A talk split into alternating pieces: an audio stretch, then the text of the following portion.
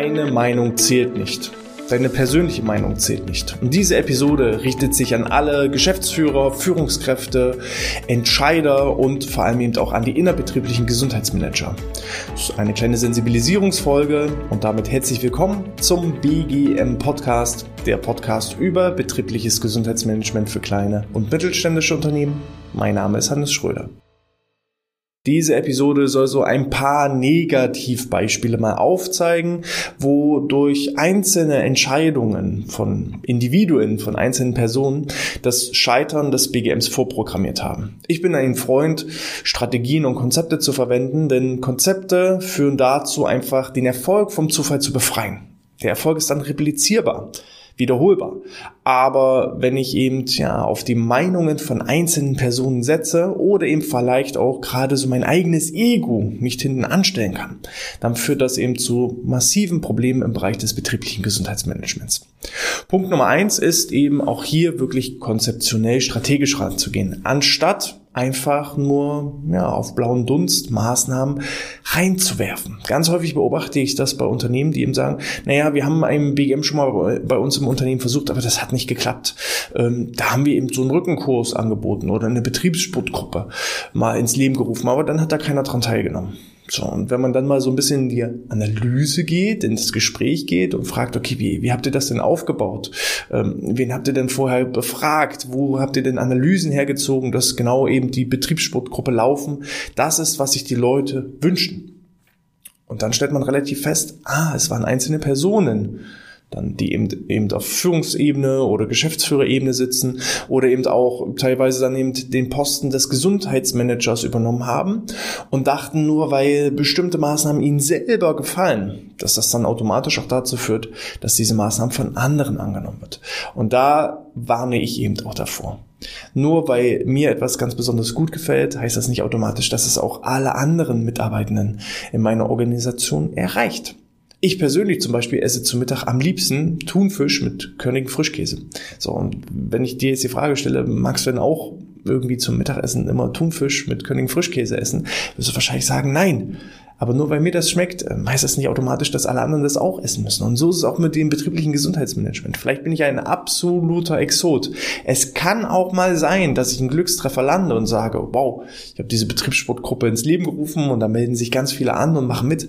Hurra, herzlichen Glückwunsch. Aber das ist eben Zufall und wir wollen versuchen, durch ein Konzept, durch Strategie, den Erfolg vom Zufall zu befreien. Von daher meine Empfehlung, ähm, nutzt die, die Meinung auch von vielen Leuten, nutzt das Schwarmwissen, beispielsweise durch Mitarbeiterinterviews oder Mitarbeiterbefragungen. Jetzt kommen wir aber schon direkt zum zweiten Beispiel. Das Beispiel Mitarbeiterinterviews. Versucht auch hier, wenn ihr Gespräche mit dem Betriebsrat, Personalrat, Schwerbehindertenvertretungen, mit den Führungskräften, mit einzelnen Mitarbeitern in den Abteilungen, je nachdem wie groß euer Unternehmen ist, ähm, ich sag mal, bei 300 Mitarbeitern wird es schwierig, ein persönliches Interview mit jedem zu führen. Dann muss man eben, ja, so Schnittstellen ähm, und Multiplikatoren einfach als Gesprächspartner suchen. Achtet auch dabei darauf, dass ihr das Mitarbeiterinterview nach einem gewissen Skript führt, dass ihr euch vorher genaue Fragen überlegt, die ihr dann an die Gesprächspartner rantragt, weil je nachdem, wie ihr mit demjenigen verbunden seid, läuft das Gespräch mal in die eine Richtung oder in die andere Richtung. Und dann ist es wichtig, die Leute auch mal einzufangen. Denn auch hier ein Negativbeispiel. Ähm, eine große Organisation, ich sag mal 80 Prozent Männer, produzierendes Gewerbe und 20 Prozent Frauen, eher verwaltender Struktur. So, und da kam eben auch als Ergebnisse heraus, naja, die meisten Mitarbeitenden wünschen sich eben Angebote wie beispielsweise Zumba, Bauchbeine, Po, wo wir dann gefragt haben, okay, ähm, wie seid ihr denn auf die Ergebnisse gekommen? Also eigentlich so, wenn man mal die Befragungsergebnisse anschaut, auch wenn das jetzt sehr stark Stereotyp gedacht ist, sind nicht so die klassischen Angebote, die vor allem eben auch die Überzahl an Männern anspricht. Ähm, und dann sagte diejenige, naja, also ich habe äh, diverse Gespräche geführt mit eben den Leuten aus meiner Abteilung. Und das waren eben dann im Schwerpunkt wirklich auch Frauen, das waren ähm, Mitarbeiterinnen, die auch ähnlich wie die Entscheiderinnen aufgebaut waren von der Altersstruktur her, von den Interessensgebieten. Und dann hat man eben relativ schnell festgelegt, oh Mensch, das sind genau die drei, vier Maßnahmen, haben, die genau unsere Bedürfnisse abdecken.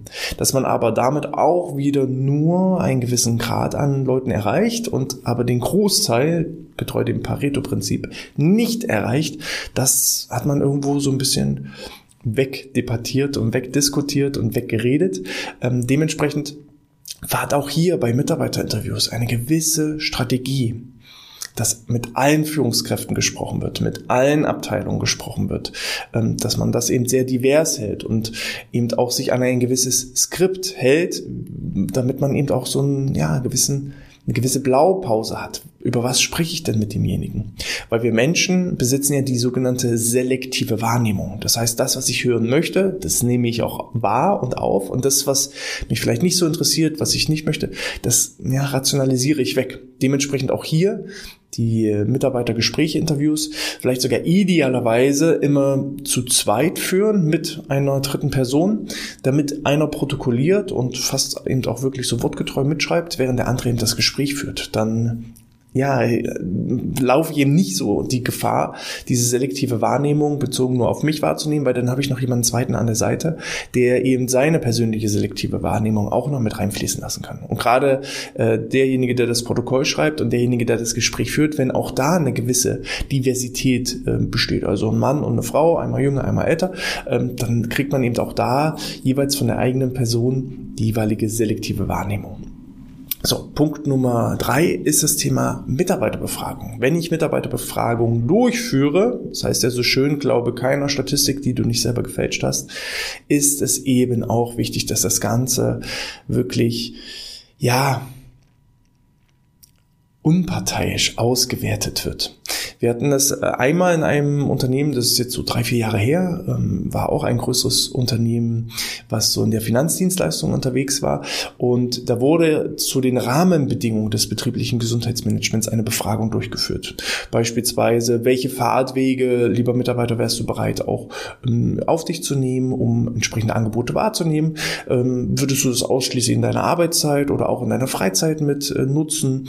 Bist du auch bereit, selber etwas dahingehend zu investieren? Und das, die Hauptkernergebnisse waren, dass die Mitarbeiter durchaus auch bereit sind, selber Dinge zu investieren. Aber das Thema Arbeitszeit war so ein ganz sensibler Punkt.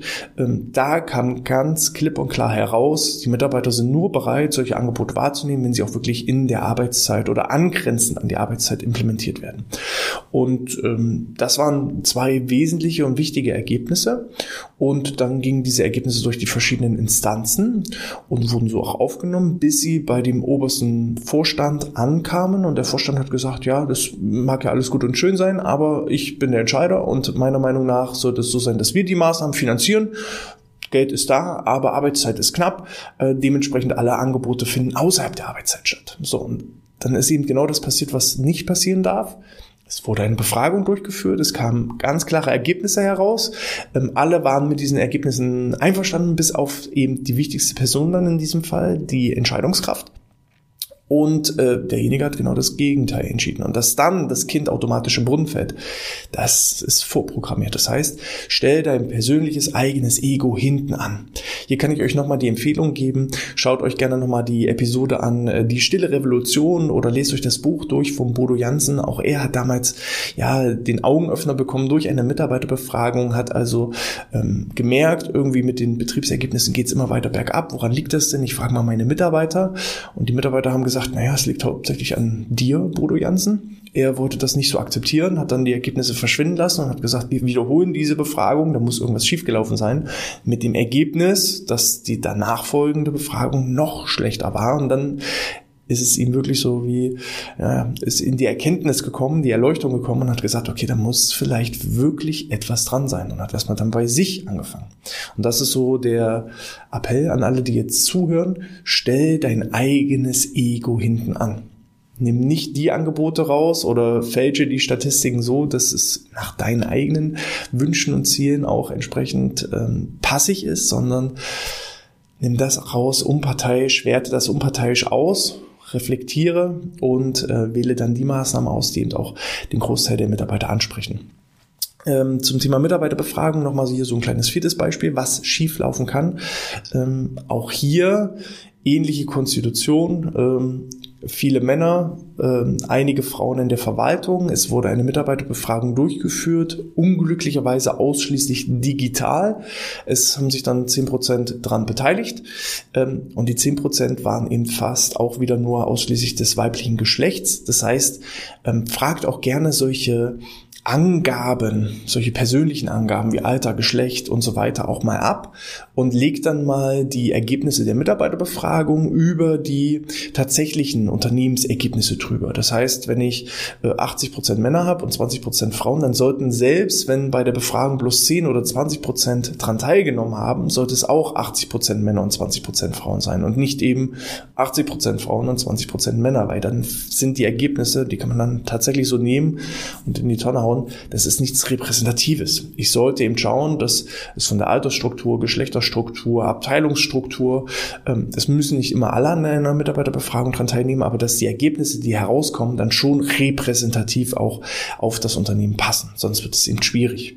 Ja, das sind so die wesentlichsten Erkenntnisse, wo ich sage, stell dein Ego hinten an, deine eigene Meinung zählt tatsächlich nicht. Auch wir im Unternehmen müssen manchmal unsere eigenen Wünsche, Vorstellungen zurückstellen, um eben dann auch die richtigen Maßnahmen auswählen zu können für die ja, Kunden und Kundinnen. Ähm, das so der kleine Appell an alle Geschäftsführer, Führungskräfte und BGM-Koordinatoren, was mir selber schmeckt, mein Thunfisch mit König Frischkäse, das muss nicht automatisch auch allen anderen schmecken. Wenn dir das gefallen hat, dann äh, gib gerne einen Daumen nach oben, hinterlass ein Abo ähm, oder schreib eine 5-Sterne-Bewertung in iTunes in der oder in der Apple Podcast App. Gerne abonniere auch unseren Newsletter unter bgmpodcast.de slash newsletter und bekomme jede Woche die aktuellsten Neuigkeiten, Trends rund um das Thema betriebliches Gesundheitsmanagement und dann bist du immer auf aktuellstem Stand. In diesem Sinne, ich wünsche dir alles Gute, bleib gesund und sportfrei.